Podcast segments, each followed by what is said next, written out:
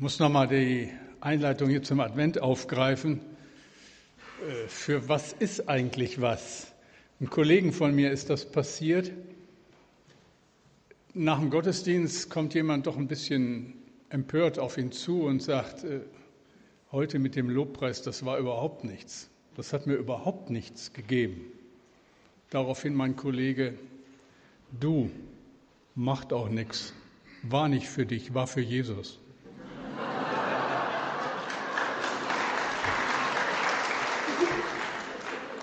Vielleicht sollten wir das auch ein bisschen mehr im Auge haben, auch in der Art und Weise, wie wir Gottesdienst erleben, denn wenn das klar ist, kommen wir nicht zu kurz. Sein Wort, dein Ja, ihr erinnert euch, das ist so das Motto, was uns ein Jahr hindurch begleitet hat. Und für das nächste Jahr haben wir schon ein neues Thema gewählt, echt und stark, Charakterbildung in der Nachfolge Jesu. Und da beginnen wir gleich im Januar mit einer neuen Predigtreihe. Aber in diesen kommenden Wochen im alten Jahr wollen wir das diesjährige Motto noch einmal aufgreifen. Sein Wort, dein Ja. Wir feiern heute den ersten Advent und ich beginne mit einer Predigtreihe, die sich dann durch den Advent zieht und die den Titel trägt Aufrecht im Advent. Und dabei wollen wir euch, wollen wir Sie ermutigen, richtig hinzuhören. Dahin zu hören und da ganz aufmerksam zu sein, wo Gott uns durch sein Wort erreichen will. Und das geschieht häufiger, als uns das bewusst ist. Wir wollen euch ermutigen, konkrete Schritte zu gehen. Schritte, die euch Mut machen. Die fünf Predigten bis zum Heiligen Abend haben folgende Überschriften. Hier nur mal so die, Übersicht. Aufmerken heute am ersten Advent, dann aufrichten am zweiten Advent, aufatmen am dritten, aufbrechen am vierten und wir kommen an am heiligen Abend. Und das Ganze unter der Überschrift Aufrecht im Advent. Also heute am ersten Advent aufmerken, aufpassen. Denn ein einziger Satz kann alles verändern. Ich glaube, dass es sogar so weit geht, dass das Schicksal ganzer Völker durch einen Satz verändert werden können. Und wie viel mehr dein und mein Leben durch einen Satz, den Gott in unser Leben hineinspricht und der plötzlich den Unterschied ausmacht. Beten wir noch einmal.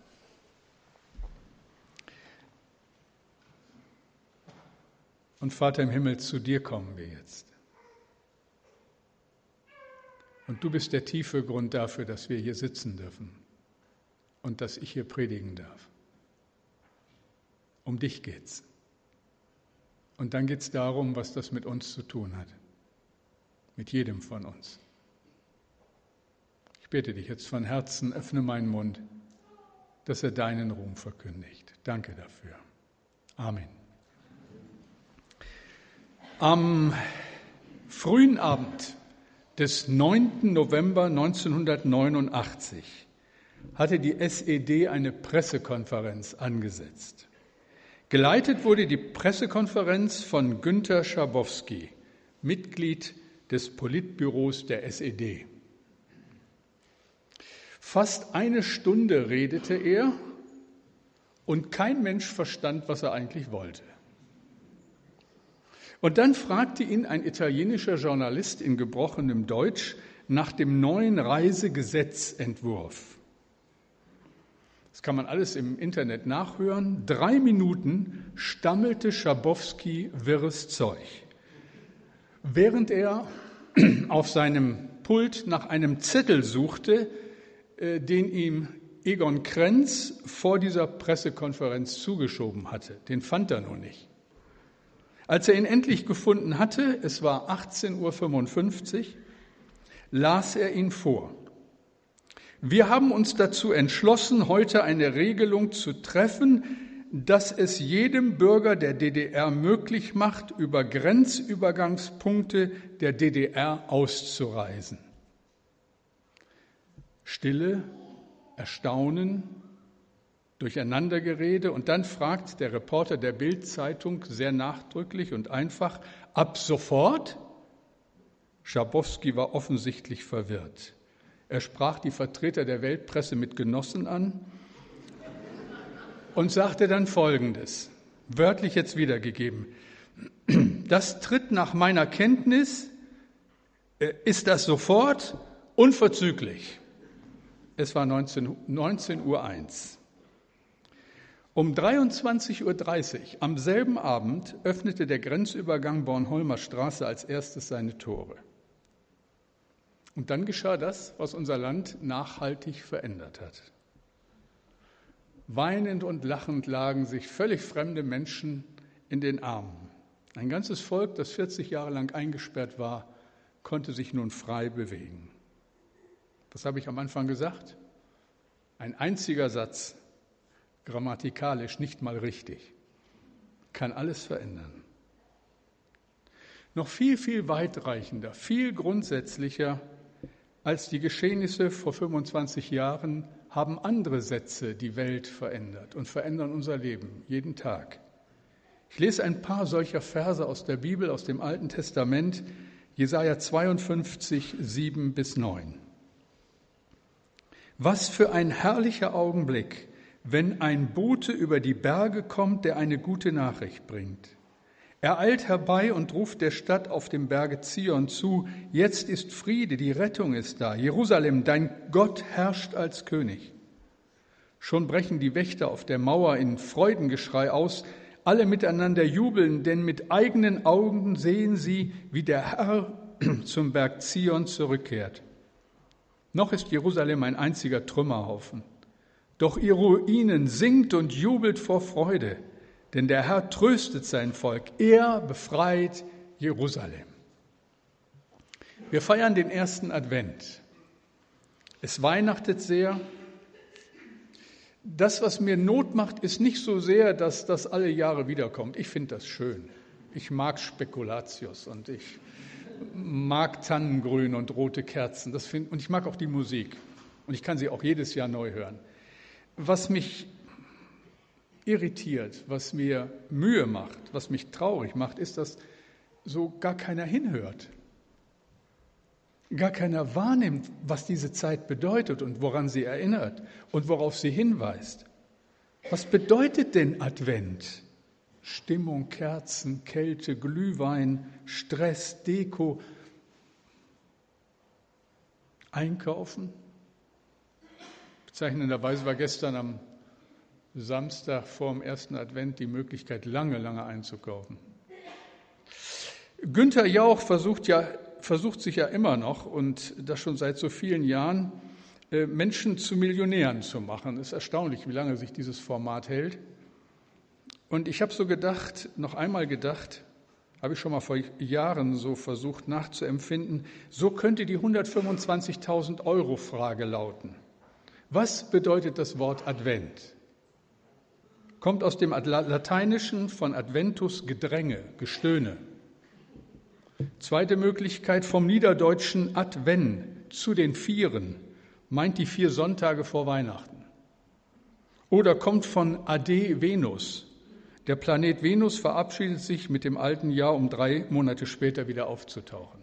Habe ich mir alles frei ausgedacht. Also äh, nicht, dass ihr hier irgendwelche Möglichkeiten erwägt. Viertens, es soll Menschen geben, die es noch wissen.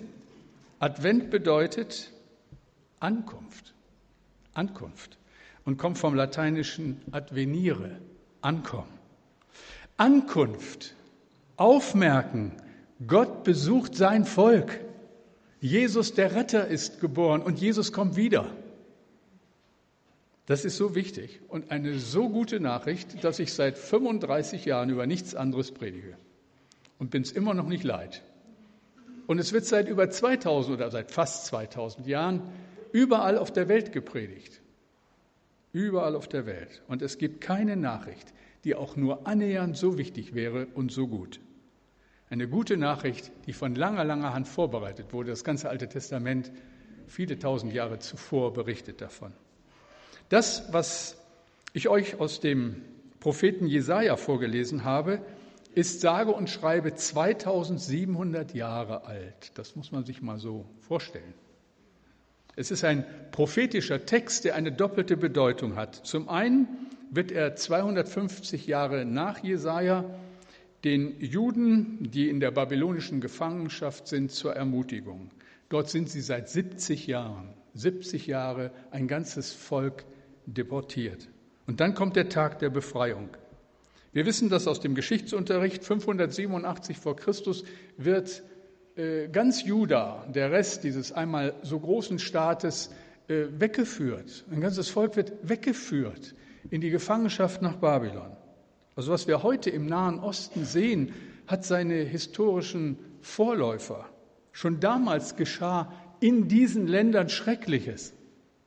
Ganze Völker wurden ausgerottet, ganze Völker verschleppt. Heute der IS, damals Babylon. Damals hörte Israel auf zu existieren. Jerusalem war zerstört, wie so viele der Städte heute in Syrien und im Irak. Aber das sollte sich ändern. Was schreibt der Prophet Jesaja? Noch ist Jerusalem ein einziger Trümmerhaufen, doch ihr Ruinen singt und jubelt vor Freude, denn der Herr tröstet sein Volk. Er befreit Jerusalem. Er befreit Jerusalem. Ein Satz, und so ist das, ihr Lieben, passiert. Damals schon, nach der babylonischen Gefangenschaft, und dann wieder nach einer langen, langen Zeit der Nichtexistenz 1948. Es gibt keine historische Parallele zu dem, was vor 70 Jahren in Israel passiert ist, im Nahen Osten. Als am 14. Mai 1948 mit Sir Alan Cunningham der letzte britische Hochkommissar Palästina verließ, trat wenige Stunden darauf erst im, die erst im März gegründete jüdische Volksversammlung zu einer öffentlichen Sitzung zusammen. Und während der Sitzung verlas David Ben-Gurion, der erste Ministerpräsident des Landes, die offizielle Unabhängigkeitserklärung des Staates Israel. Nach über 1900 Jahren war Israel wieder ein souveräner Staat und ist es bis heute. Es gibt nicht wenige Menschen, die unter dem Eindruck dieser guten Nachricht angefangen haben, wieder an Gott zu glauben. Und genau das wünsche ich mir so sehr. Wenn ich an uns denke, wenn ich an Sie denke, die Sie unsere Gäste sind und sich so schwer tun mit dem Glauben, dass das passiert, dass man wieder anfängt, an Gott zu glauben, ihm zu vertrauen. Ich habe gesagt, dass dieser uralte Bibeltext aus dem Propheten Jesaja eine doppelte Bedeutung hat. Und das wird einem schnell klar, wenn man genau hinhört genau hinsieht oder mit dem Thema dieses Sonntags aufmerkt. Jesaja 52, 7. Was für ein herrlicher Augenblick, wenn ein Bote über die Berge kommt, der eine gute Nachricht bringt. Er eilt herbei und ruft der Stadt auf dem Berge Zion zu, jetzt ist Friede, die Rettung ist da. Jerusalem, dein Gott herrscht als König. Gott herrscht als König. Und sofort ist klar, das meint doch mehr. Das ist doch ein Hinweis auf eine noch ganz andere Zeit. Und so ist es doch auch. Brechen wir das Ganze mal herunter auf unseren ganz normalen Alltag, auf das Leben, auf dein und mein Leben. Denn darum geht es. Die Bibel ist geschrieben worden, damit Menschen frei werden und Gott kennenlernen. Und in den alten Geschichten begegnen wir Gott. Wir lernen ihn so kennen, also aufmerken, Bibel lesen, sage ich immer wieder. Worum geht's? Wie viele von uns empfinden ihr Leben als eine endlose Kette von Verpflichtungen, von Sorgen und Bindungen? Und manchmal scheint es, dass viele wie Gefangene leben, umgeben von einer Mauer, nicht wirklich zu Hause und von unbestimmter Sehnsucht gepackt. Nur ein paar Beispiele, die für viele andere stehen. Da ist der ständige Druck in der Firma, der nur noch nervt und krank macht. Und jeden Tag geht das so. Da ist die Sorge um die Familie, jeden Morgen das gleiche Theater, bis alle angezogen, alle abgefüttert, alle in Kindergarten und Schule sind. Und ein Ende ist nicht absehbar, auch wenn die Alten sagen, das hört alles mal wieder auf. Da ist die namenlose Not des Alleinseins wo du dich genau nach so einem Chaos sehnst, weil du alleine einschläfst und alleine aufwachst. Das ist vielleicht der Streit mit den Eltern, der schon so lange dauert. Da ist eine Ehe, die langsam den Bach runtergeht. Da gibt es heimliche Bindungen, die wir niemandem eingestehen würden. Abhängigkeit von Tabletten, von Alkohol, von Pornografie, von Drogen. Dinge, die uns zu Gefangenen machen, die wir nicht lassen können, obwohl wir es so gerne täten.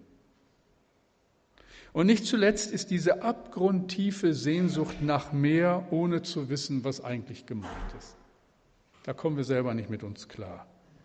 Wie heißt es bei Jesaja? Noch ist Jerusalem ein einziger Trümmerhaufen. Und ich denke, so mancher bezieht diese Stelle mit Recht auf sich und denkt, mein Leben ist ein einziger Trümmerhaufen. Ich kann nicht mehr. Aber es muss ja irgendwie weitergehen.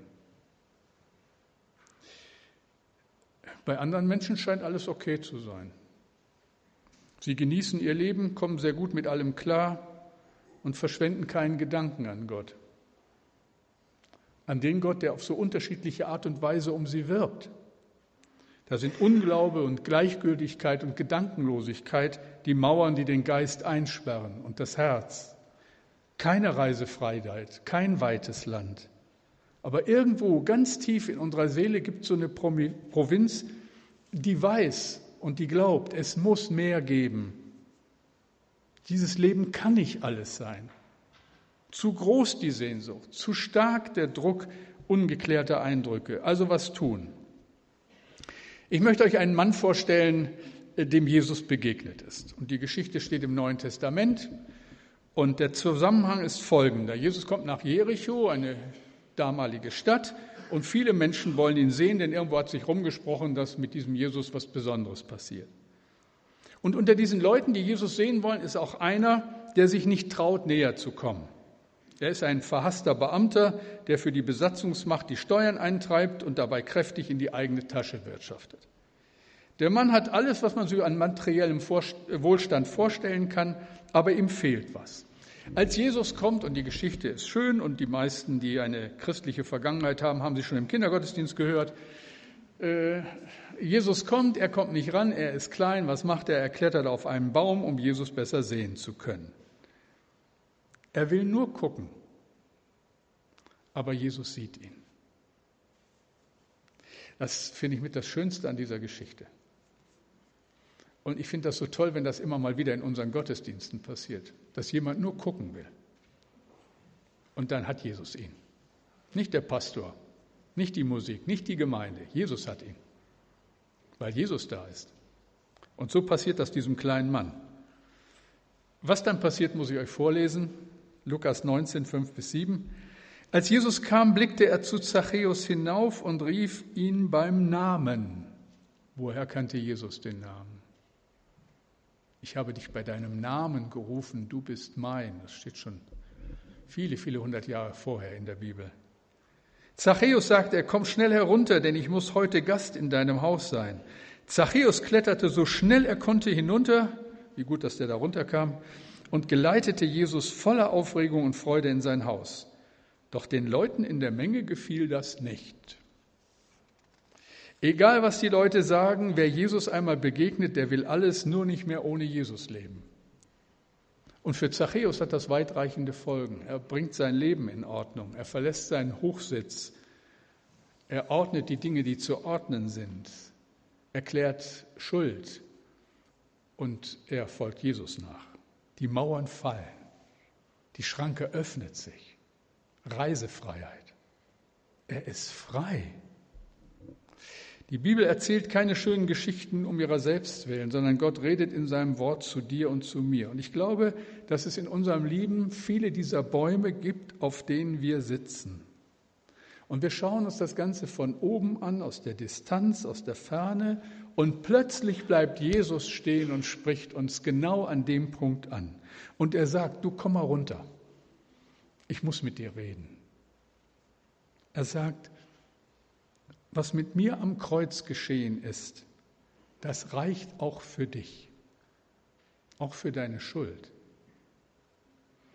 Unsere Bäume haben viele Namen und wir verlassen sie in der Regel ungern. Vielleicht haben wir auch manchmal den Eindruck, dass wir gar nicht mehr runterkommen. Das gibt es ja auch nicht. So als Kind hat das vielleicht jeder schon mal erlebt. Baum rauf, kein Problem.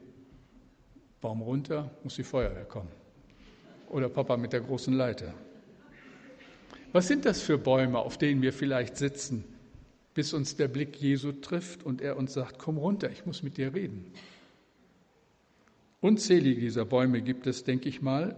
An dieser Stelle kann ich nur ein paar nennen, aber ich glaube, dann wird klar, was gemeint ist. Und vielleicht ist es genau der Baum, der dich und dein Leben betrifft. Da ist erstens der Baum deiner Schuld. Die Sünde, also das Verhängnis von Schuld in unserem Leben, ist eine unheimliche Macht und äh, es ist dumm, wenn man das ignoriert. Es ist einfach so und das weiß jeder, ob er Christ ist oder nicht. Eine Macht, die von Generation zu Generation oft weitergegeben wird. Da quält ein sonst grundsoliden Mann mit seinem Jezorn seine ganze Familie. All die Jahre. Aber nicht im Traum würde ihm einfallen, das einmal vor Gott und Menschen anzugehen. Jesus schaut ihn immer wieder an, aber er kommt nicht runter. Er lässt Jesus nicht rein in sein Haus. Ein Kollege von mir ist auf einem Empfang und hört, wie ein Mann zu seiner Frau sagt, also mitten in dieser vornehmen Gesellschaft, du bist so dick geworden, dass ich mich schon fast schäme, mit dir irgendwo hinzugehen. Der besagte Ehemann galt in der Öffentlichkeit als integrer und charmanter Zeitgenosse. Sitzt du auf so einem Baum und meinst, an den Schaden deines Lebens darf niemand rankommen. Und Jesus schaut zu dir herauf und sagt, komm runter. Ich muss mit dir reden. Da ist zweitens der Baum erlittenen Unrechts.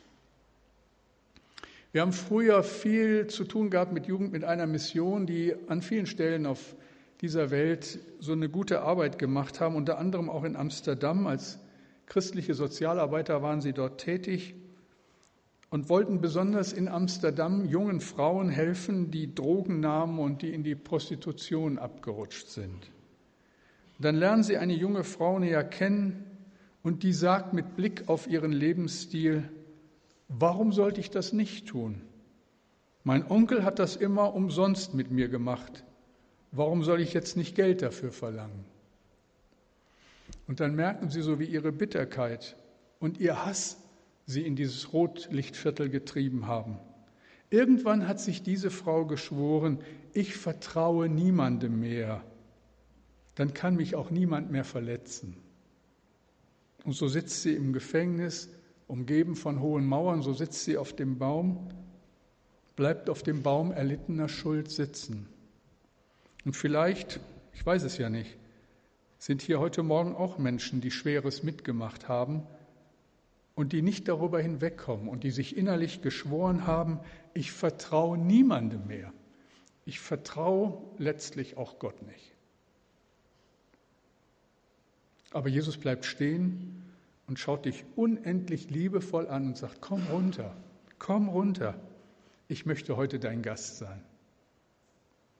Es ist der Heiland, der das sagt, der, der Heil macht. Und ich glaube, nur er kann in einem letzten Sinne eine solch verwundete Seele heilen. Ein dritter Baum unter vielen möglichen Bäumen, der Baum deiner Religion. Wir beobachten ein seltsames Phänomen in unserer Zeit. Da ist auf der einen Seite der Hang zu materiellem und alles scheint bestimmt zu sein von den Dingen, die man sieht, und auf der anderen Seite ist eine große Sehnsucht nach Spiritualität. Aber Glaube ist so beliebig geworden. Übersinnliches hat Hochkonjunktur und jeder bastelt sich so für seine spirituellen Bedürfnisse das zusammen, was gerade passt. Und da werden seltsame Zusammenhänge geschaffen. Und ich denke immer wieder, es ist unglaublich, was Menschen glauben, wenn sie nicht glauben.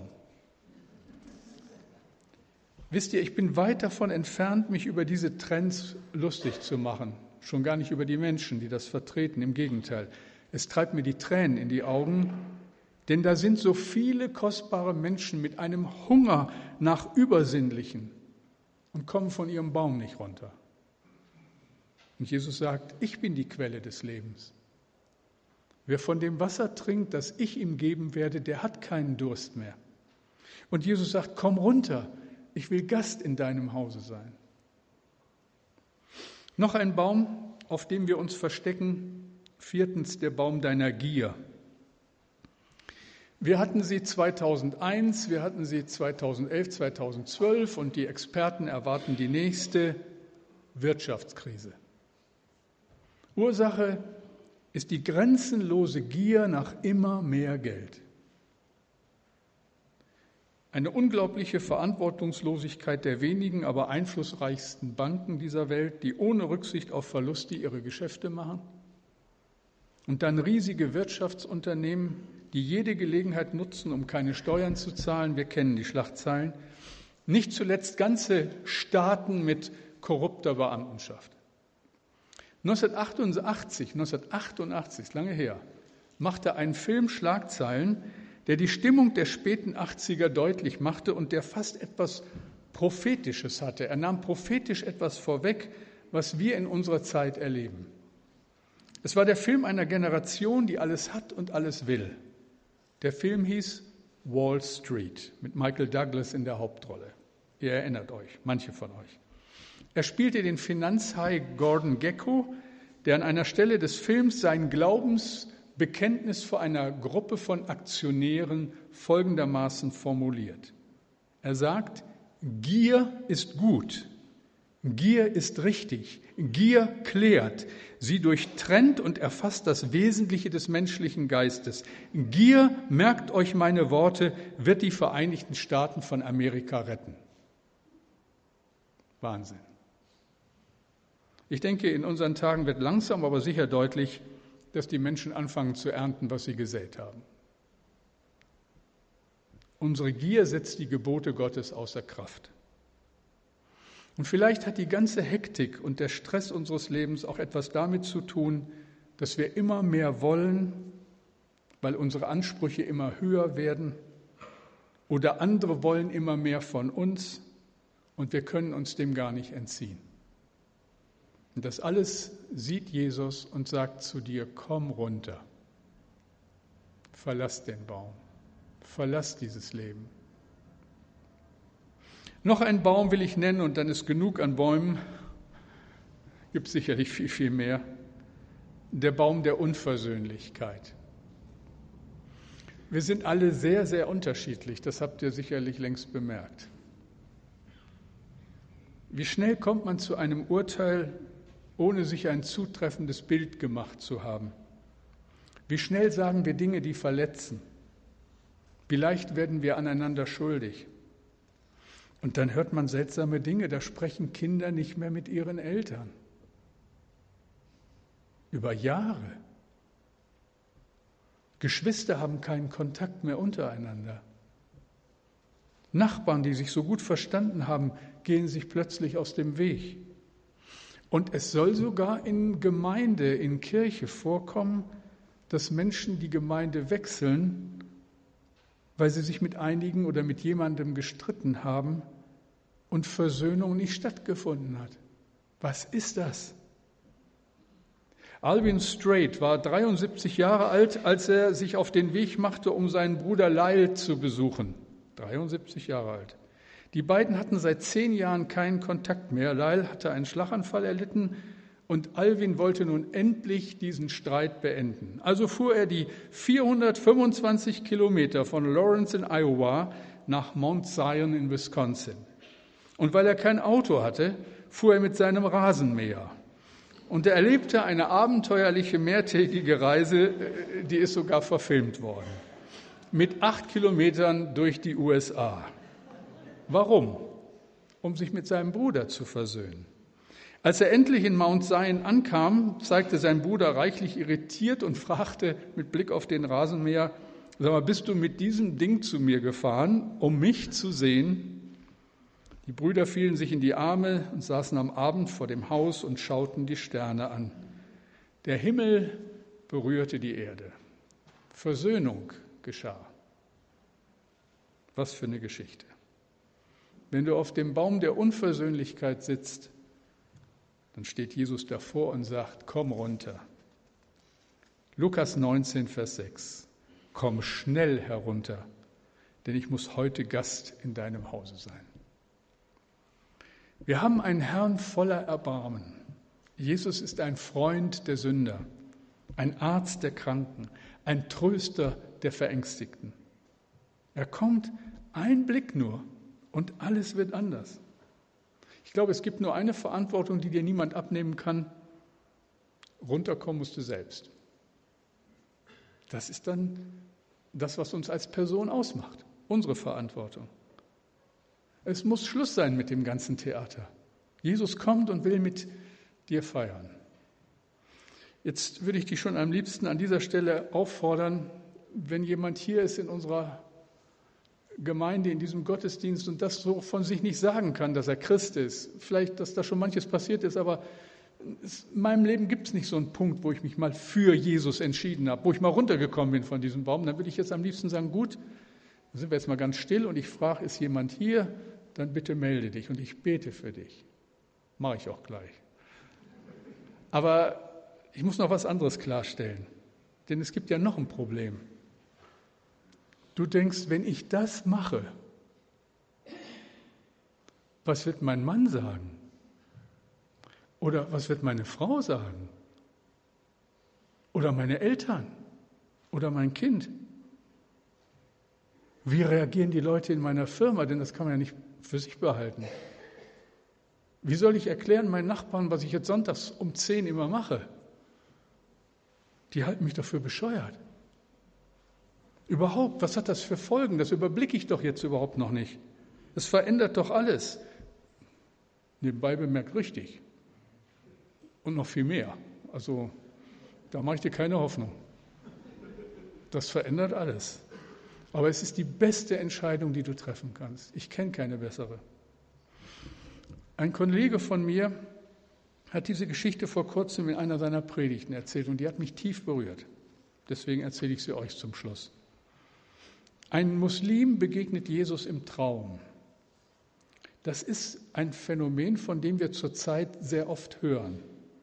Menschen aus der muslimischen Welt werden Christen, weil ihnen im Traum Jesus erscheint. Und das passiert so oft und da berichten so unterschiedliche Menschen davon, dass es schwerfällt, das Ganze als Märchen abzutun. Dafür sind die Quellen zu zahlreich. Es scheint so, dass sich der lebendige Gott unmittelbar um die kümmert, die gefangen sind und die keine Chance haben, von ihm zu hören, weil sie eingeschlossen sind hinter hohen Mauern. Jesus erscheint solchen Menschen im Traum. Und ein solcher Mann, so berichtet mein Kollege, ein Ägypter, träumte vor einiger Zeit von Jesus.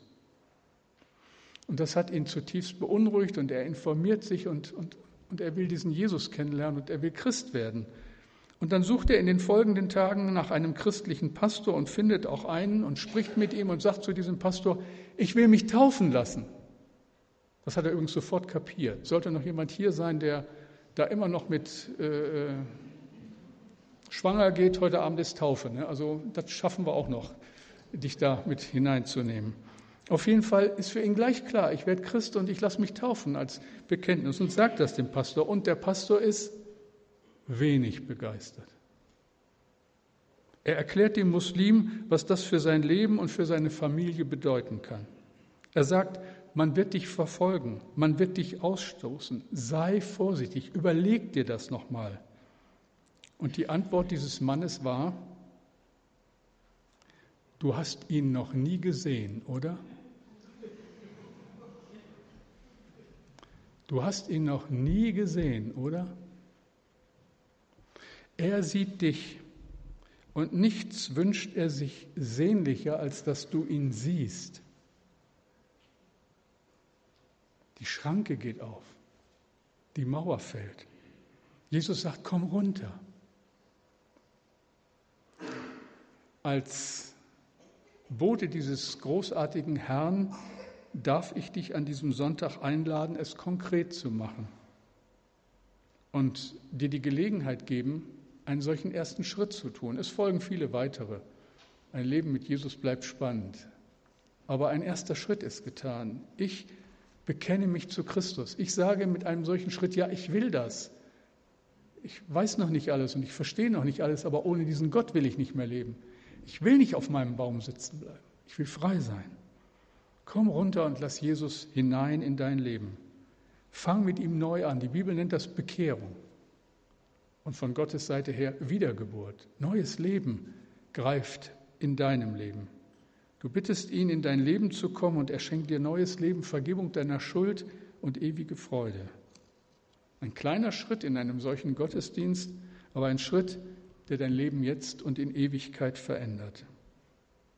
Und das nochmal, damit das ganz klar ist.